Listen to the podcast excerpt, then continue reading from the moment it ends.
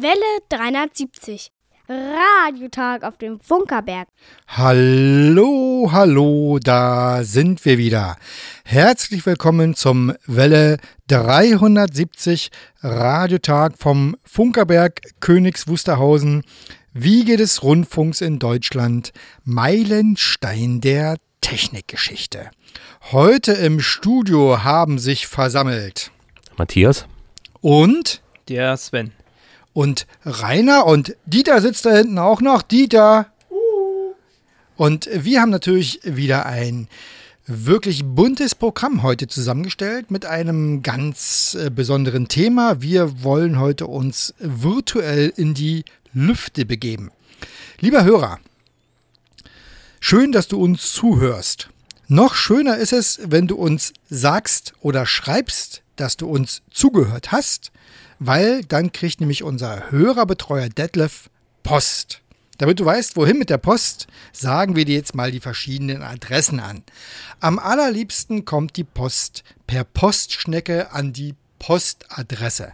Diese lautet Welle 370, Senderhaus 1, Funkerberg 20 in 15711 Königs Wusterhausen. Wenn du äh, nicht in der Lage bist, deinen Brief zum gelben Kasten zu bringen oder sonst wie verhindert bist, kannst du eine E-Mail schreiben. Eine E-Mail mit dem Empfangsreport geht an Welle 370 At funkerberg.de. und äh, für die ganz modernen haben wir auch SMS, MMS oder WhatsApp. Und äh, da geht die Nachricht an 0151 700 157 11. Und jetzt nochmal publikumsgerecht. 0, 1, 5, 1, 7, 0, 0, 1, 5, 7, 1, 1. Barrierefrei. Damit du orten kannst, wo unsere Antenne steht, sagen wir unsere GPS-Adresse an. Diese lautet 52 Grad, 18 Minuten, 15 Sekunden Nord. Und 13 Grad 37 Minuten 14 Sekunden Ost. So, das war doch mal ein fluffiger Anfang. Und wie es sich an dieser Stelle gehört, kommt jetzt eine Prise Funkgeschichte. Welle 370. Eine Prise Funkgeschichte. Gesprochen von Hanna. Bereits Mitte des 19. Jahrhunderts gab es zahlreiche Anwendungen der drahtgebundenen Telegrafie.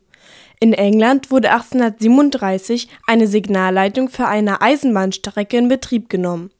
Zwischen Bremen und Bremerhaven ging 1847 eine 68 Kilometer lange Telegrafiestrecke in Betrieb. Und mit der ersten Seekabelverbindung im Jahr 1958 konnten erstmals Informationen zwischen Europa und Amerika in Echtzeit übermittelt werden. Eines hatten alle Lösungen gemeinsam, sie benötigten eine physikalische Verbindung. Das wahrscheinlich erste Patent zur drahtlosen Telegrafie wurde am 30. Juli 1872 dem amerikanischen Zahnarzt Marlon Loomis zugesprochen. Die Beobachtung der gewaltigen Energie von Blitzen hatte Marlon Loomis veranlasst, über deren Nutzung nachzudenken. Seine Vermutung war, dass sich in den oberen Luftschichten sehr viel elektrische Energie befindet. Diese wollte er auf die Erde leiten und dort nutzbar machen. Im Herbst 1866 experimentierte Marlon Loomis in den Bergen von Blue Ridge in Virginia. In seinen Aufzeichnungen beschreibt er ein System, welches auf zwei etwa 600 Meter hohen Berggipfeln installiert wurde. Mithilfe von Drachen wurde dabei auf beiden Bergen jeweils ein etwa 180 Meter langer Draht in der Luft gehalten. Das untere Ende des Drahtes wurde über eine Spule mit der Erde verbunden. Ein Galvanometer zeigte den Stromfluss durch den Draht an. Zur festgelegten Zeit wurde nun bei einem Draht die Verbindung mit der Erde in einem festgelegten Rhythmus unterbrochen. In dem Draht auf dem anderen Berg war zeitgleich die Veränderung auf dem Galvanometer nachweisbar. Den Aufzeichnungen von Loomis zufolge konnte diese Erscheinung wechselseitig und wiederholt durchgeführt werden. Nach eigenen Angaben funktionierte der Aufbau von Loomis über eine Entfernung von etwa 20 Kilometern. Eine schlüssige Erklärung für das beobachtete Verhalten hatte der funkende Zahnarzt allerdings nicht. Ein Jahr nach der Erteilung des Patentes versuchte Loomis beim amerikanischen Kongress eine Förderung seiner Forschungen zu erhalten. Dabei beschreibt er, dass sich die Energien in höheren Luftschichten wie die Wellen auf einer Wasseroberfläche ausbreiten. Wie eine Welle am entfernten Ufer eines Sees könnte so die damit verbundene Information auch in großer Entfernung empfangen werden. Der Kongress jedoch lehnte eine Unterstützung der als wilder Traum bezeichneten Idee von Loomis ab wie nahe Marlon Loomis der Wahrheit mit der Beschreibung der Ausbreitung in Wellenform kam, war ihm mit Sicherheit nicht bewusst. Erst die theoretische Vorhersage von Maxwell, der Nachweis der elektromagnetischen Welle durch Herz, die Experimente von Marconi und die Erfindungen von Braun machten die drahtlose Telegrafie über hunderte Kilometer Entfernung möglich Heute, 148 Jahre nach Loomis, ist die Nutzung der elektromagnetischen Welle zur drahtlosen Übertragung von Informationen allgegenwärtig, wie selbstfahrende Autos, intelligente Computer und das Hoverboard. Irgendwann.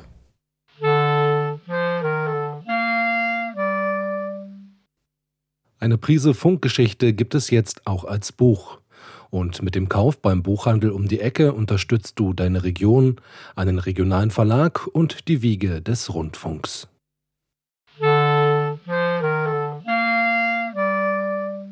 Welle 370. Radiotag auf dem Funkerberg. Ja, an dieser Stelle ganz traditionell unser Gespräch im Museum.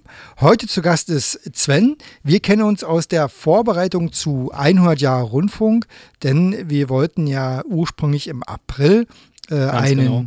Ballon starten lassen. Und die Sendung heute machen wir ja vor allem deshalb, damit der Hörer schon mal weiß, worauf er sich im nächsten Jahr, wir werden den Termin rechtzeitig bekannt geben, einstellen kann. Und ich stelle fest, ich weiß eigentlich gar nicht mehr, außer dass du ein Ballon-Nerd bist. Erzähl uns doch mal, wer bist du eigentlich? Ja, ähm, also ich komme aus Berlin. Und äh, Ballonfahren, das habe ich eigentlich in Amerika gelernt, durch einen Freund, der auch Funkamateur ist wie ich. Ich bin jetzt seit knapp zehn Jahren hier Funkamateur in Berlin und hatte damals mein Praktikum in den USA gemacht. Und dort hatte ich einen Freund, der hat Ballonfahren oder Fliegen, wie man es auch immer nennen möchte, wenn man ganz korrekt ist, natürlich fahren, ähm, schon seit sehr lang gemacht, seit den 80er Jahren. Und hatte mich quasi angesteckt damit, mit der ganzen Materie. Mittlerweile hat sich das ein bisschen auf Berlin verlagert und ja, wir, wir lassen die ab und zu mal fliegen, zwei, dreimal vielleicht pro Jahr, auch größere Ballone mal. Und die fliegen dann teilweise hier in Berlin, manchmal auch nach Polen. Das macht die, äh, die Rückführung manchmal ein bisschen schwierig, weil man sehr lange unterwegs ist. Ja. Erstmal zum Verständnis, es geht nicht um Ballonfahren im Sinne Personentransport, sondern es geht darum, einen äh, Ballon in eine bestimmte oder größtmögliche Höhe steigen zu lassen und an dem Ballon hängt was dran. Jetzt erstmal ganz allgemein Ballonflug. Also wir haben jetzt den Ballon da und was passiert da eigentlich, äh, also um den starten lassen zu können sozusagen? Ja, man füllt den Ballon auf. Also man braucht circa eine Stunde für die Sache. Und dann geht natürlich auch noch was schief. und dann äh, zählen alle runter. Ne? Und dann ist das wie beim Raketenstart. Ich meine, man hat ja vielleicht schon mal bei der NASA so einen Raketenstart gesehen. Alle zählen runter und man hofft, alles geht glatt, weil man hat da so viel Arbeit reingesteckt. Und auf einmal wird er gestartet. Und man hofft, er, dass er wenigstens eine Minute oder zwei Minuten Position sendet, vielleicht auch ein Video oder Bilder sendet, weil ich, ich meine, es ist wie mit einem Raketenstart. Irgendwas geht schief, es macht Kaboom und die Mission ist vorbei. Okay, in dem Ballon ist äh, also äh, Helium drin. Äh, wie viel ist da, kommt da so rein in den Ballon? so, so circa ein Kubikmeter pro Kilogramm, den man fliegen lässt. Also es gibt unterschiedliche Größen. Manchmal hat man einen Ballon, der einen halben Kilogramm wiegt. Manchmal hat man welche, die vier Kilogramm wiegen. Dann füllt man halt so, ich sag mal, bei vier Kilogramm so sechs Kubikmeter Helium rein. Ähm, kann man sich im, im Baumarkt kaufen als Ballongas. Das ist jetzt nicht so schwer mehr ranzubekommen. Man kann natürlich auch Wasserstoff nehmen. Aber da muss man schon bei speziellen Firmen anfragen und das, äh, da muss man halt auch schon aufpassen mit dem Handling und wo man es lagert. Äh, da ist schon einfacher Helium zu verwenden. Hm. So, jetzt ist der Ballon äh, sozusagen, alle haben runtergezählt, der Ballon ist gestartet. Was passiert dann? Der Ballon geht nach oben. Ja, richtig. In der Regel fliegen die um die 30, wenn man Glück hat, 35 Kilometer hoch. Das dauert so Pi mal Daumen zweieinhalb bis dreieinhalb Stunden. Der platzt dann dort und fliegt dann wieder runter. Nun ist es ja so, der wird durch den Wind sehr weit getrieben. Wenn man einen richtigen Sturm hat, wird der auch schon mal gerne 300 oder 400 Kilometer weit getrieben. Ich sag mal so bis in die hinterste Ecke vom Polen und da ist man dann schon sehr lange unterwegs. Aber das ist nur wirklich nur der Extremfall. Normalerweise ich sag mal so, in einem Tag ist quasi, hat man den Ballon wieder und dann kann man sich zum Abend nochmal zusammensetzen, schönes Bier trinken und. Wie findet ja. ihr die, wie findet ihr die Ballons dann eigentlich wieder? Also, ich weiß, äh, früher die Wetterballons, da war da irgendwie ein kleiner Zettel mit dran äh, und man gab Finderlohn und man soll sich dann melden. Wie ist das mit euren? Also ihr äh, wisst ja nur ungefähr, wo die gelandet sind. Äh, das gibt es unter anderem auch noch. Wenn die Technik versagt und wir nicht mehr wissen, äh, wo die sind, kommt es teilweise schon mal vor, dass sich ein Bauer in Polen meldet und sagt, hey, wir haben euren Ballon gefunden. Da freuen wir uns natürlich sehr, wenn man dann nach eine oder zwei Wochen gewartet hat. Also wir bauen einen Sender dran, der sendet APRS, was für eine Positionsübermittlung gedacht ist. Da gibt es ein ganzes Netzwerk über Polen und Deutschland verteilt von Empfängern. Das macht es für uns sehr einfach, weil wir nicht mehr quasi gezwungen sind, unsere Nutzlast selbst zu empfangen. Und der Sender macht eigentlich nur Folgendes, der hat einen GPS-Empfänger oben drauf, äh, kodiert die dann entsprechend und sendet die dann aus. Äh, und äh, ich muss noch mal einen Schritt vorher, wenn der Ballon oben platzt, dann fällt er danach ja nicht einfach so runter sondern der hat ja äh, einen Fallschirm. Also man Oder? kann ihn auch runterfallen lassen, aber ich meine, das geht dann schon relativ flott, ne? Also man kann Fallschirm dran machen, aber es gibt auch die Möglichkeit, wenn die Verpackung, die da drum ist, entsprechend groß ist und die Nutzlast, die da drin ist, entsprechend leicht ist, äh, dann kann es auch quasi wie ein Fallschirm äh, wirken und dann kommt die auch äh, genauso schnell runter, wie als wenn man einen Fallschirm hätte. Man darf den Fallschirm auch nicht zu groß dimensionieren, weil sonst segelt dir das Ding irgendwo hin. Genau, das wäre meine Frage. Also er braucht zweieinhalb äh, Stunden vielleicht nach oben. Wie lange braucht er wieder runter? Ähm, Pi mal Daumen eine Stunde. Ach, also. Oder anderthalb. Das heißt also insgesamt so, was weiß ich, drei, dreieinhalb, vier Stunden insgesamt Bewegung mhm. im Ballon hat man schon dann. Richtig. Und, und ihr sucht dann sozusagen nach der letzten übermittelten Position? Richtig. So, und dann versuchen wir, also die letzte übermittelte Person ist da meistens so in ein Kilometer Höhe, 500 Meter Höhe. Aber dann heißt ja nicht, dass er dort dann auch tatsächlich ist. Der, der fliegt ja immer noch horizontal weiter. Und dann gibt es äh, Programme, die wir verwenden, die genau die entsprechenden Winde in den Höhen berechnen und dann sagen, dort muss er sein. Und das stimmt dann meistens auch so Kommt drauf an, wo man die letzte Position gehabt hatte, aber ich sag mal so plus minus 100 Meter. Eine Frage habe ich noch zum Fliegen selber, dann machen wir erstmal Musik und dann kommen wir mal auf die Technik. Also wenn man den startet, kann man denn anhand von Wetterdaten schon ungefähr sagen, wo Absolut. er hingeht? Absolut. Es gibt Berechnungsprogramme, die, genau die gleichen Programme, die uns äh, am Ende sagen, wo er denn äh, idealerweise gelandet ist, äh, wo es hingeht. Ähm, das kann man äh, von drei Tagen jetzt nicht so genau sagen, aber wenn man jetzt kurz vorm Start ist oder sechs Stunden vor dem Start, dann geht das schon sehr akkurat. Also man weiß dann nicht auf 100 Meter, aber man weiß dann schon so, okay, in die Region geht es, nach äh, Küstrin oder nach Warschau oder nach Leipzig plus minus 20, 30 Kilometer in mhm. etwa. Also das, das geht schon ganz gut. Und dann fährt man natürlich auch nicht erst hin, wenn das Ding schon weit unten ist. Man fährt schon am Anfang hin, damit man vielleicht das Glück hat, wenn man dort ist, dass man vielleicht sieht, wie der Ballon gerade runterkommt in diesem Moment. Ach, spannend. Ganz ehrlich, ich freue mich schon, wenn das denn soweit ist bei uns. Ach, da freue ich mich schon, da freue ich mich schon auf. Und weiter geht's mit Musik. Lorenzo's Music mit All Good Times.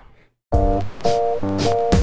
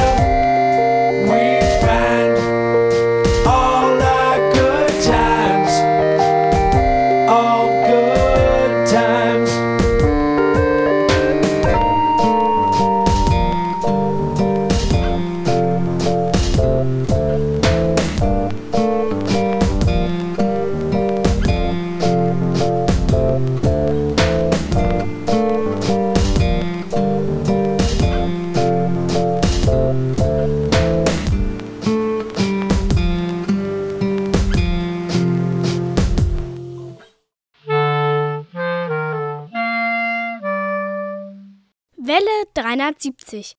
Radiotag auf dem Funkerberg. Wir sind mitten in unserem Gespräch über das Ballonfahren lassen. Äh, Und zwar äh, eine Nutzlast in die Höhe tragen. Das ist die Aufgabe, die unsere äh, Höhenballons bewerkstelligen sollen. Jetzt ist die Frage, welche Art Nutzlast hängt man denn an einen solchen Ballon ran? Also zum einen, man muss immer sehr viele äh, Nutzlasten dran machen, weil eine, zwei fallen immer aus. Das heißt, wir haben einmal einen, einen kleinen Mikrosender, den ich selbst gebaut habe, der sendet einmal die Position aus. Dann haben wir einmal äh, einen Mobilfunksender, der funktioniert zwar in der Luft nicht, aber sollte wirklich alle Stricke reißen. Wenn er wieder unten ist, verbindet er sich zum Mobilfunknetz und sagt uns, hallo, hier bin ich. Und dann haben wir natürlich, das ist der, der, der Höhepunkt eigentlich der Sache, einen, einen digitalen Videoaussendung. Und äh, der macht auch ein bisschen mehr Leistung, weil da müssen ein paar mehr Daten übertragen werden. Und, und der Witz an der Sache ist, es ist genau das gleiche äh, Format, was auch äh, im Fernsehbereich verwendet wird, nämlich DVB-S oder genauer genommen DVB-S 2 in diesem Fall. Und wir senden auf einer Frequenz, die theoretisch jeder mit seinem normalen Fernsehgerät empfangen kann. Ähm, man muss dafür folgendes machen: seine Satellitenschüssel abschrauben, schraubt dort eine Antenne dran und dann kann man den empfangen. Ähm, genau, jetzt waren wir schon beim einem Empfang mit dem, äh, mit dem Fernsehsignal. Fangen wir aber nochmal vorne an, die Telemetriedaten oder den, die Daten, wo er ist, äh, wie empfange ich die und auf welcher Frequenz ist das, äh, überträgt man die üblicherweise? Ähm, übertragen werden sie in diesem Fall im Amateurfunkbereich auf APRS, das ist die, das Netzwerk, was ich vorher schon äh, erwähnt habe. Am einfachsten macht man es sich, wenn man sich die Stationen, die quasi den Ballon schon empfangen hat, haben und ins Internet die Daten weitergeleitet haben und sich dann auf einer Webseite angucken, die heißt aprs.fi. Dort muss man das Rufzeichen äh, eingeben. Ach, unser Ballon hat ein Rufzeichen. Unser ein Rufzeichen, ja. krass. Aber ich glaube, das haben wir uns noch gar nicht. nee, da haben wir äh, noch gar nicht drüber gesprochen. Nee, ne? Ah, wir Aber machen. wir werden das bestimmt auf der Webseite veröffentlichen. ja, ja, ja, oder? genau, ja, ja. Ähm, genau, und da kann man sich dann angucken. Dort wird, kann man sich angucken, die Temperatur der Luft, die Luftfeuchtigkeit oder ähm, die Höhe des Ballons und natürlich auch, wo er ist. Ne? Okay, und wenn, nochmal, wenn ich aber das Signal selber empfangen möchte, wie mache ich das? Nehme ich da eine ganz normale Antenne, halte es in die Ballonrichtung, wenn ich weiß, wo sie ist und wie macht man das? Also wenn man jetzt so in der Umgebung von, ich sag mal so 200 Kilometer um den Ballon ist, dann kann man ein normales Handfunkgerät nehmen, was eine APS-Empfangsfunktionalität hat auf der Frequenz äh, 144,8 Megahertz und ähm, dann sollte das funktionieren. Wenn man jetzt weiter entfernt ist, die Maximalreichweite, sage ich mal 700 Kilometer, dann bräuchte man dafür vielleicht schon eine Dachantenne. Und wenn ich das jetzt nicht dekodieren kann, kann ich es aber hören als Signal selber, äh, geht ja auf alle Fälle. Ne? Also mit jedem beliebigen 2-Meter-Empfänger müsste ich das Signal doch wenigstens hören können. Äh, das geht, ja. Das Problem ist nur, die Frequenz verwenden sehr viele Leute. Ah, Ähm, wenn man die, sich die Digitaltöne sehr genau anhört, dann kann man schon genau diesen Sender irgendwann, wenn man das Ding entwickelt hat, schon heraushören und sagen, okay, das ist die, genau dieser charakteristische Ton. Aber wenn man da ungeübt ist, dann hört man nur digital wie früher bei Modem in etwa. also das ist jetzt nichts zum Hören. Vielleicht wird man so ein bisschen so, so äh, Sputnik 1-mäßig einfach irgendwie so einen Morsecode noch mit übertragen, so analog irgendwie, vielleicht so 100 Jahre Rundfunk oder so. Mir das, gerade- das würde technisch funktionieren. Auch mit unserem Sender, äh, den ich geplant habe, zu, ähm, äh, hochzuschicken. Implementiert ist es jetzt noch nicht in die Software, aber ich denke mal, das könnten wir Aber- definitiv noch machen. Da haben wir doch gerade eine neue Idee. Also, wir, das ist der, das eine Signal, äh, was wir übertragen wollen. Was wir übertragen wir noch? Äh, Video. Jetzt haben wir ja, das Videosignal ist ja ein spezieller Wunsch von uns. Äh, Wir wollen ja nicht nur sozusagen sehen, wie sich die von der Rundfunkstadt aus sozusagen das Bild sich weiter verbreitet. Was wird man da sehen und wie wird man das sehen, also können? Ähm, zum einen, also er, erstmal am Anfang wird man sehen den Start und, und hoffentlich auch die Leute, die den Ballon gestartet haben. Ne? Deshalb mag ich es immer, wenn so die Kamera so ein bisschen nach unten guckt, dass man vielleicht, wenn man Glück hat, quasi sich selbst noch sehen kann, wenn der Ballon da ist. Und natürlich auch den, den Funkerberg. Ne? Aber dann, wenn er so weiter über hoch geht, dann wird man sehen, dass halt die, die Fläche sehr, sehr grünlich wird. Man wird halt größere Flächen erkennen, die so ein bisschen weißlich sind von, von Kornfeldern und natürlich auch später vielleicht äh, die Ostsee, wenn man sehr weit in die Ferne guckt. Aber was man immer weiter sehen wird, von oben wird es dann immer dunkelblauer und dann irgendwann wird es auch richtig schwarz, gerade wenn man so 30, 35 Kilometer ist. Ich hoffe, dass der äh, Sender überhaupt so lange durchhält, ehrlich gesagt. Also, es ist nicht so einfach, einen Sender in der Höhe zu betreiben. Was ist das Problem? das Problem, äh, denken viele, es immer die Kälte ist. Aber in diesem Fall ist es sogar die Wärme. Weil, ja, es ist oben kalt, aber die Luft wird doch immer dünner. Ne? Äh, wir haben teilweise nur ein Zehntel bis zu einem Hundertstel der, der Luft, die halt oben ist. Und die Technik wärmt sich dann natürlich auch auf. Und ich muss diese Energie irgendwie loswerden. Und das mache ich dann wie? Äh, Lüfter. Aber halt ein bisschen mehr lüften. Ja. Jetzt äh, wird da oben das Fernsehsignal, unser 100 Jahre Rundfunk Ballon Fernsehsignal ausgestrahlt. Jetzt haben wir ja schon ganz kurz äh, gesagt, okay, jetzt nehmen wir mal zwei Fälle. Wir nehmen mal den Funkamateur, der das empfangen will. Was macht der? Und wir nehmen danach mal den Menschen, der noch nie sowas gemacht hat. Wa- Was kann der versuchen, um auch das Signal zu empfangen? Also fangen wir mal mit dem an, der so ein bisschen fachlich äh, versiert ist. Was macht der? Na, das kann eigentlich auch der, der Ungeübte machen. Ähm, der einfachste ist, äh, einen normalen äh, Satellitenempfänger kaufen, der DVB-S2 unterstützt. Das heißt, ganz kurz, das kann auch das Fernsehgerät, wenn das äh, intern schon Ja. das hat, dann kann jeder beliebige Fernseher eigentlich für den Empfang benutzt Genau, werden. äh, nichts anderes mache ich zu Hause. Ah, also okay. es gibt natürlich auch spezielle Empfänger dafür, die, die genau das machen. Aber ich habe den Sender genau so konzipiert, dass es der Fernseher direkt empfangen kann. Ohne, So. ohne LMB muss man dazu sagen. Okay, genau. Also jetzt habe ich den Fernseher. Also jetzt, was schließe ich da an? Ähm, am, am besten nimmt man sich dieses, dieses Standard 75 Ohm Kabel, was man hat, äh, führt das irgendwie nach draußen und oben macht man Pi mal Daumen 10 Zentimeter macht man quasi ab, dass man quasi nur noch den Innenleiter hat. Und das ist eigentlich schon eine sehr gute Empfangsantenne und die muss man möglichst irgendwie auf Sichtverbindung mit dem Ballon kriegen. Würde da auch zum Beispiel eine übliche, wie es so gibt, hier so DVB-T-Antenne oder sowas, würde sowas auch funktionieren? Ausprobiert habe ich es jetzt noch nicht, aber das kommt immer auf die Entfernung drauf Hm. an. Ich, es würde auch ein nasser Schnürsenkel reichen, äh, wenn man jetzt nur einen Kilometer vielleicht entfernt ist. Okay. Wenn ich mir vorstelle, ne, die Königs Wusterhausener, vielleicht die jetzt nicht hier sind oder in der Umgebung, die können ja mal ihren heimischen Fernseher damit testen. Äh, Jetzt ist Ganz der genau. Ba- Ballon aber ein bisschen weiter weg. Wie empfange ich den dann? Da sollte man dann vielleicht schon eine Richtantenne verwenden. Ähm, ich verwende dafür ein, ein, eine Patch-Antenne, die hat circa 14 dB Gewinn, also so circa das 20-fache des Signals. Okay. Ähm, was ist eine Patch-Antenne? Eine Patch-Antenne ist eine relativ flache Antenne. Es gibt ja die, die Satellitenschüssel. Ja. Ne? Und dann gibt es ja manchmal, kann man auch im Baumarkt kaufen, so eine, so eine flache Antenne Ja, für den Satelliten. ja, ja, Und genau. das sind genau solche Ah, so, Patch-Antennen. so eine Dinger wie äh, an äh, Wohnmobilen dran sind, ja, als Satellitenempfänger. Ganz genau. Ah.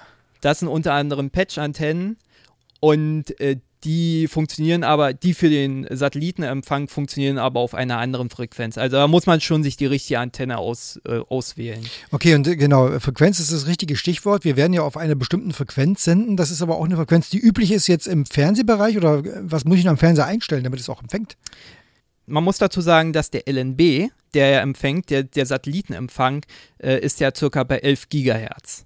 Und 11 Gigahertz durchs Kabel zu transportieren, ist aber nicht super effizient. Was der LNB quasi macht, er ähm, mischt die Frequenz oder verändert die Frequenz so runter, dass das Fernsehsignal nicht mehr auf 10 Gigahertz oder 11 Gigahertz zu empfangen ist im Fernseher, sondern auf circa 1 bis 2 Gigahertz.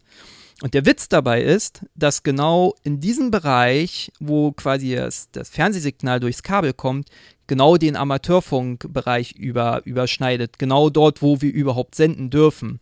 Und auf der Frequenz 1280 kann man dann genau dieses Signal empfangen. Man muss jetzt den Fernseher verklickern, dass er genau auf dieser Frequenz in, empfängt. Und der rechnet aber natürlich die Zahlen auf die 11 Gigahertz um. Und wenn ich mich nicht irre, muss man dann dem Fernseher äh, sagen, dass er auf 11,880 Mega, äh, Gigahertz empfangen Ah, soll. Ich verstehe. Und dann, und dann denkt er, er ist äh, mit LNB auf 11,8 Gigahertz. Genau. In Wahrheit empfängt aber genau auf der Frequenz, wo der Ballon sendet. Richtig. Ähm, was äh, nur ein bisschen schwierig ist, ist, dass die, die viele neue äh, Satellitenempfänger es den ähm, Nutzer sehr einfach machen wollen und schon die ganzen Kanäle von Astra und Hotbird und wie sie alle heißen, die Satelliten, schon vorprogrammiert haben und man sie nicht leicht verändern kann. Und das könnte äh, die einzige Stolperfalle sein. Also ich stelle schon fest, es wird vielleicht nicht ganz so einfach, aber äh, letztendlich auf alle Fälle schaffbar. Auch dazu werden wir auf unserer Webseite, die zu diesem Ballonstart im Vorfeld dann geschaltet wird, werden wir auf alle Fälle das informieren, damit die Menschen wissen, äh, was sie tun müssen, um den äh, Ballon dann wirklich äh, empfangen und verfolgen zu können. Wir wir sind sehr weit fortgeschritten äh, in der in Im- im Alter? In, ja auch, ähm, wie aber insgesamt hier heute mit unserer Sendung. Von der würde ich vorschlagen, machen wir eine Musik und dann unterhalten wir uns mal über die besonderen Geschichten, äh, die so bei einem Ballonflug äh, passieren können. So, dann schaue ich mal, was hast du denn für schöne Musik wieder rausgesucht? Das ist Secret Jane Humming Clouds.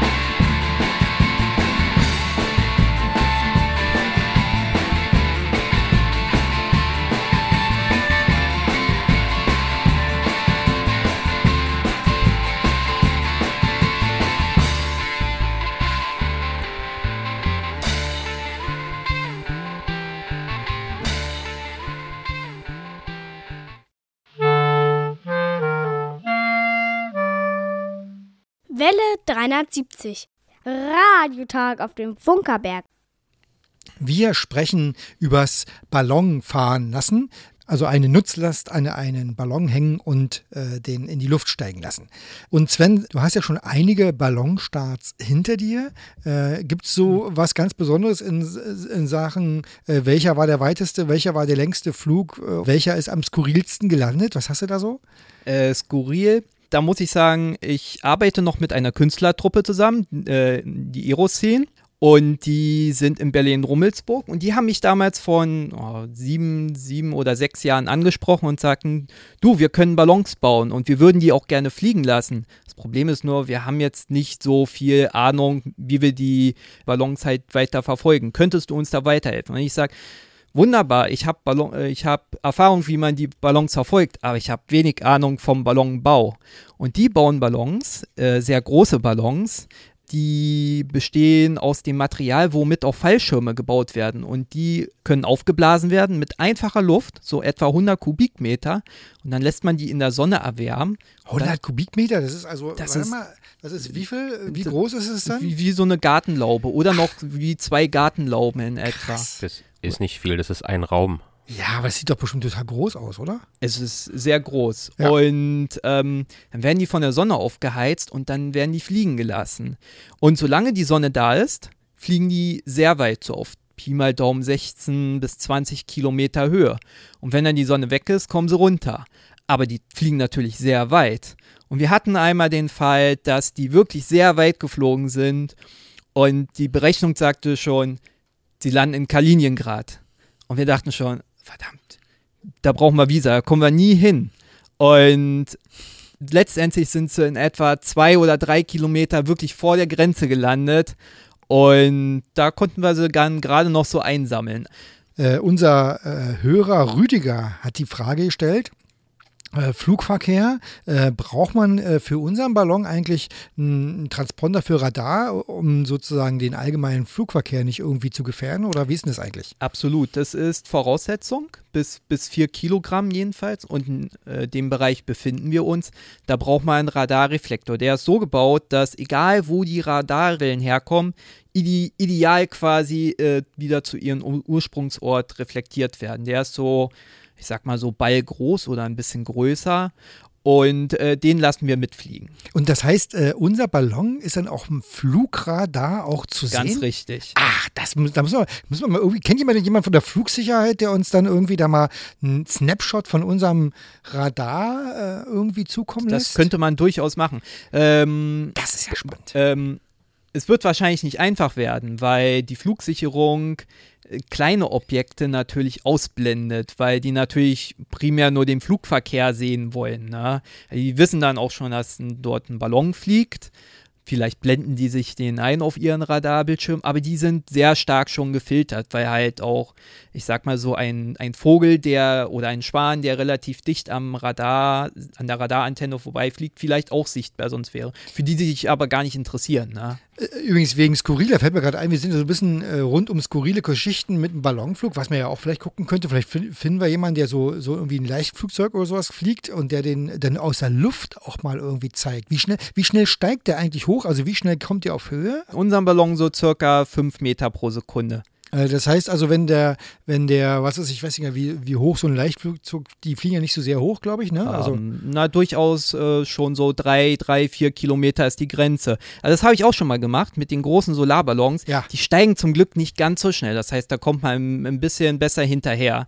Ähm, da haben wir den auch schon aus der Luft äh, quasi gefilmt und ähm, allerdings nur bis äh, zwei Kilometer Höhe so in etwa, weil irgendwann ist der uns in einen Luftraum abgehauen, wo wir nicht so einfach reinfliegen konnten. ah, ich verstehe. Äh, der Ballon, dem ist es natürlich eg- egal, der fliegt weiter, der ist ungesteuert. Aber als äh, Luftfahrzeug muss man sich dann schon an gewisse Regeln halten. Also wenn es jetzt Hörer gibt, äh, die das Thema spannend finden und äh, total äh, schöne Ideen haben, was wir mit unserem Ballonstart im nächsten Jahr noch alles anstellen können, äh, einfach eine E-Mail an äh, welle370.funkerberg.de. Wir nehmen die ganzen Adressen, äh, die ganzen Vorschläge gerne an. Oder wenn wir vielleicht welche äh, als Hörer mit Privatfluglizenz haben, die auch äh, gerne mal mitmachen möchten an dem Tag und vielleicht dann unseren Ballon auch begleiten und filmen möchten, das wäre natürlich obercool. Ja, ja, ja. Eine Frage muss ich trotzdem mal stellen. Äh, skurrilste Landeorte? Du hast es gerade schon gesagt, der Ballon, der lässt sich halt nicht steuern. Äh, also vermutlich äh, landet er auch mal im Wasser. Ja, in der Mitte vom See. Ja. Ja. Äh, dann, Guck, dann, guckst du hinten, juhu, platsch. Und dann ist, dann ist aber alles, was die Nutzlast angeht, auch verloren. Kommt drauf an. Äh, viele packen ja ihre Nutzlast in Styroporboxen ein, die, die schwimmen natürlich. Ne? Ähm, die Nutzlast, die wir hatten, war aber, ich glaube, in einer Pappbox oder so und na, Game over. Was gibt es sonst noch so für skurrile Landeorte, die du schon hattest? In, in Amerika hatten wir einmal den Fall, dass er genau in der Mitte auf den Grünstreifen vom Highway runtergekommen ist. Also wirklich Ziellandung genau dazwischen. In Amerika ist das äh, natürlich nicht so wie bei uns mit dem Autobahnen, wo alle wirklich schnell fahren. Da kann man auch schon mal in der Mitte vom Highway stehen bleiben. Äh, das ist jetzt nicht ganz so dramatisch. Übrigens an der Stelle ist nochmal ganz wichtig der Hinweis, ne? Ballonstart darf man nicht einfach so durchführen. Es gibt natürlich Zulassungsverfahren, man muss das alles anmelden, sich äh, quasi eine Genehmigung holen. So. Das wird natürlich auch alles, äh, das werden wir auch äh, nächstes Jahr äh, auch alles äh, durchführen, ganz entsprechend.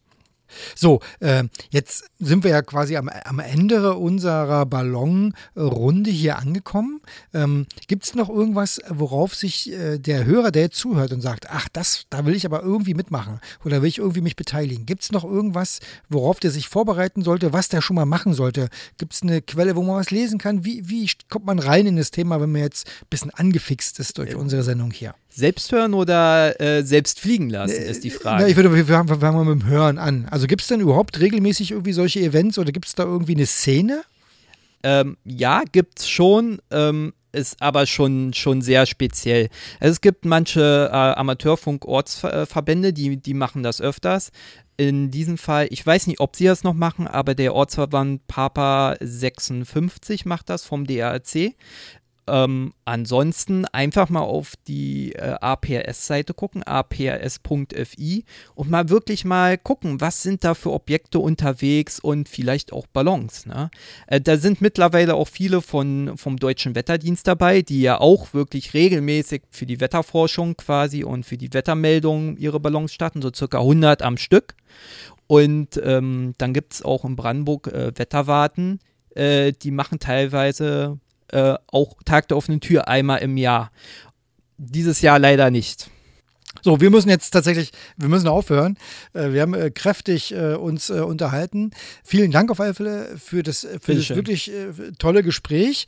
Wir machen jetzt hier erstmal eine Musik und äh, unseren restlichen Sendungsablauf dann weiter und freuen uns auf ein echt tolles Ballon-Event.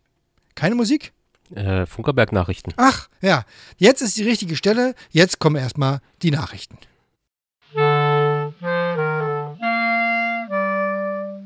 Welle 370. Die Funkerberg-Nachrichten. Gesprochen von Jerome. Museum öffnet wieder. Nach vier Monaten Schließung ist es soweit, das Sender- und Funktechnikmuseum öffnet ab dem 1. August wieder für Besucher. Um der aktuellen Zeit Rechnung zu tragen, sind dabei allerdings einige Besonderheiten zu beachten. Der Besuch des Museums ist vorerst nur nach Anmeldung für ein festes Zeitfenster möglich. Die Einlasszeiten sind Dienstag, Donnerstag, Samstag und Sonntag jeweils um 13 und 15 Uhr. Die Anzahl der Besucher ist je Zeitfenster auf 10 Personen begrenzt. Beim Besuch gelten die Abstandsregeln, die Bedeckung von Mund und Nase wird empfohlen. Eine Anmeldung ist telefonisch unter 03375 29 36 01 oder per E-Mail an museum.funkerberg.de möglich. Auch einige Veranstaltungen zum Jubiläumsjahr 100 Jahre Rundfunk werden derzeitig vorbereitet. Informationen dazu findest du auf www.100jahre-rundfunk.de. Hilfe für lokale Medienanbieter. Um lokalen Medienanbietern in Brandenburg gezielt zu helfen, haben die Medienanstalt Berlin-Brandenburg und das Land Brandenburg eine Verwaltungsvereinbarung unterzeichnet. Das geht aus einer Presseinformation der MABB vom 29. Juni hervor. Die Landesregierung stellt damit Mittel in Höhe von 750.000 Euro zur Verfügung. Vielen Lokal-TV- und Hörfunkveranstaltern in Brandenburg ist aufgrund der aktuellen Situation die Geschäftsgrundlage weggebrochen. So Martin Gorhold, Vorsitzender des Medienrates der MABB. Als Medienanstalt können wir diesen Veranstaltern nun unter die Arme greifen und einen Beitrag zur Sicherung der Medienvielfalt in der Region leisten. Veranstalter können ab sofort Anträge für die Förderung der Verbreitungskosten bei der MABB einreichen. Die vollständigen Ausschreibungen und Förderanträge sind auf der Webseite der MABB verfügbar. Eine musikalische Radiolesung und Erika. Ihr kennt Inge und Heinz? Ihr habt schon mal eine Prise Funkgeschichte gehört? Dann haben wir für euch einen einmaligen Veranstaltungshinweis. Am 22. August um 18 Uhr findet auf dem Funkerberg die Premiere einer ganz besonderen Lesung statt. Vorgestellt werden Erika, das Buch von Inge und Heinz Frontmann Daniel Andrich und eine Prise Funkgeschichte, das Buch zu 100 Jahren Rundfunk. Wie es sich bei den Protagonisten vermuten lässt, ist dieser Abend mehr als eine Lesung. Es wird gesungen und gespielt, erzählt und erklärt, demonstriert und auch ein bisschen vorgelesen. Die Teilnahme an der Lesung am 22. August ist nun nach Voranmeldung möglich. Die Anzahl der Plätze ist Covid-19 entsprechend sehr begrenzt. Wir empfehlen die sofortige Anmeldung unter erika.prise.funkerberg.de. Bergfunk Open Air das Bergfunk Open Air 2020 ist auf den 6. und 7. August 2021 verschoben. Unter bergfunk-openair.de gibt es Informationen, was diese Verschiebung genau bedeutet. Ganz wichtig, für 2020 gekaufte Karten sollten gut aufgehoben werden. Sie behalten für das nächste Jahr ihre Gültigkeit. Sobald es neue Informationen gibt, hört ihr diese in den Funkerberg-Nachrichten von Welle 370. Das Wetter: Im Studio sind es 24 Grad. Und nun wieder Musik. Wir hören X-Hex mit Waste Your Time.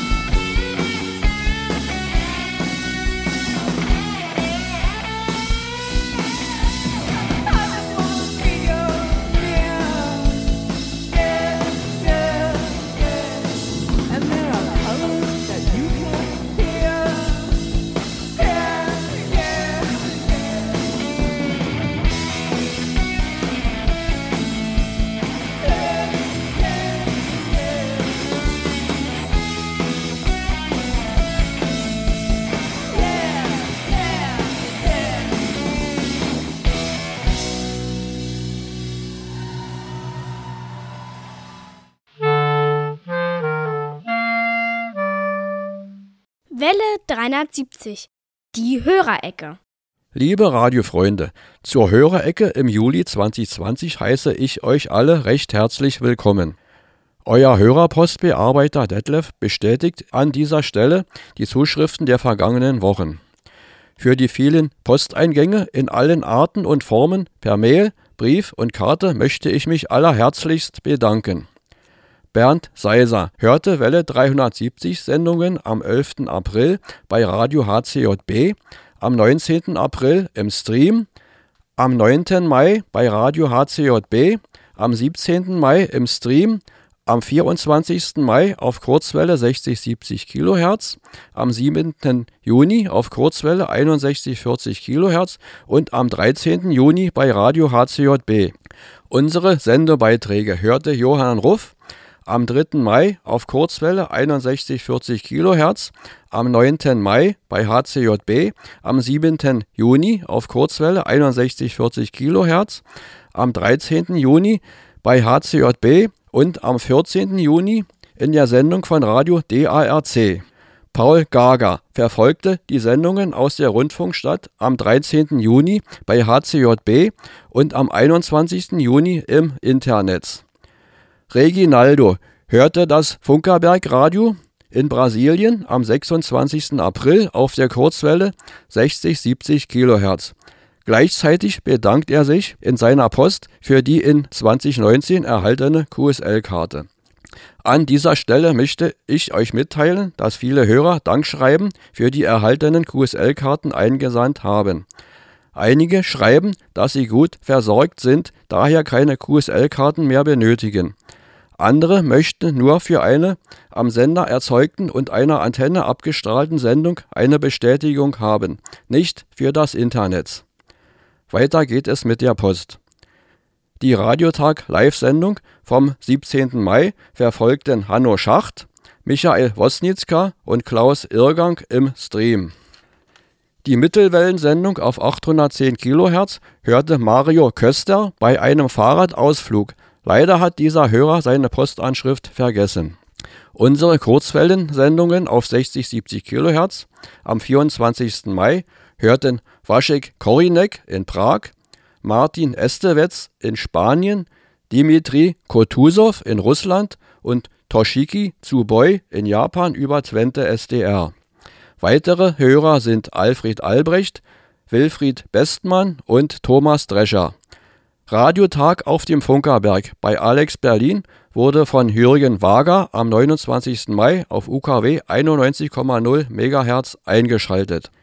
Die Sendung auf Kurzwelle 61-40 kHz am 7. Juni haben Davide Tambucci in Italien, Arthur Fernandez in Spanien, Nektarios Manosos auf Kreta und Gerald Kallinger in Wien empfangen. Außerdem hörten noch Christoph Jestel, Andreas Mücklich, Peter Urban, Rainer Bernedo, Manfred Rassau, Helmut Matt, Henning Lohmann und Jürgen Hannemann das Programm. Auf der Kurzwelle 3995 kHz von Radio HCJB hörte Martin Schöch am 14. Juni einen Beitrag vom Funkerberg Museum. Am 21. Juni verfolgte Ralf Urbanschik die Radiotag-Live-Sendung im Internet. Von Thomas Marschner und Bruno Schneider wurden am 5. Juli die Sendung als Aufzeichnung auf der Kurzwelle 61-40 kHz empfangen. Kurz vor Aufnahme dieses Beitrages wurden mir ein großer Posten ausgedruckte E-Mails übergeben, die mit Berichten zu den Sendungen auf den Kurzwellen 60-70 kHz und 61-40 kHz in der nächsten Ausgabe bestätigt werden. Somit bin ich zum Ende dieser Hörerecke gekommen. Beste Grüße und viel Erfolg und guten Empfang unserer Sendungen auf den verschiedensten Verbreitungswegen wünscht euch Detlef aus der Rundfunkstadt. Welle 370. Die Funkerberg-Termine. So, und jetzt sind wieder unsere Termine dran. Äh, der erste wäre der 26. Juli. Äh, Das ist am nächsten Sonntag und da werden wir endlich mal wieder unseren 1000 PS Deutz Dieselmotor vorführen können. An der Stelle, wie äh, bei allen Veranstaltungen aktuell, ganz wichtig, liebe Menschen, ihr müsst euch vorher anmelden. Anmelden nächsten Sonntag 13 oder 15 Uhr Diesellauf auf dem Funkerberg. Und am 1. August ist ein ganz besonderer Termin, auf den wir schon lange hinfiebern. Das kann man so sagen, das Museum wird wieder eröffnet. Äh, 1. August ist der erste offizielle Öffnungstag. Auch hier gilt anmelden, Einlass 13 und 15 Uhr. Das Bedecken der Mund und Nase wird empfohlen, also idealerweise äh, Maske mitbringen. Gut, und der nächste Termin und auch der letzte Termin in unserer Liste ist der 22. August. Und da findet etwas äh, auch wirklich ganz Premierenhaftes äh, statt. Eine musikalische Radiolesung und Erika. Und es wird eine äh, ja, musikalische Lesung und Erika werden. Äh, das heißt also, wir stellen zwei Bücher vor auf eine Art und Weise, wie es äh, die Welt noch nicht gesehen hat. Auch hier wichtig ist, anmelden. Alle Anmeldungen generell immer unter museum.funkerberg.de oder anrufen hier im Museum. Äh, wir werden an diesem Tag äh, maximal 40 Leute hier reinlassen können. Äh, ich glaube, 18 Uhr geht's los und das wird auch eine sehr, sehr schöne Veranstaltung. So, und dann haben wir noch Geburtstage anzukündigen. Wie immer an dieser Stelle äh, gratulieren wir unseren Geburtstagskindern äh, sozusagen äh, zum Geburtstag. Der eine ist der Thomas und dann ist der Hans-Jürgen und der Detlef, die Hannelore und der Albrecht. Und außerdem Karin und Martin und Leo, Roswitha und Maxim. Und alle haben im Juli Geburtstag und da, wie es sich dafür gehört, spielen wir jetzt unseren legendären Geburtstagssong. Kevin Lex X äh, Happy Birthday. It's your birthday, yes it is, it's your birthday, yes it is, it's your birthday. So happy birthday to you, yes you. It's your birthday, yes it is, it's your birthday, yes it is, it's your birthday. So happy birthday to you, yes to you.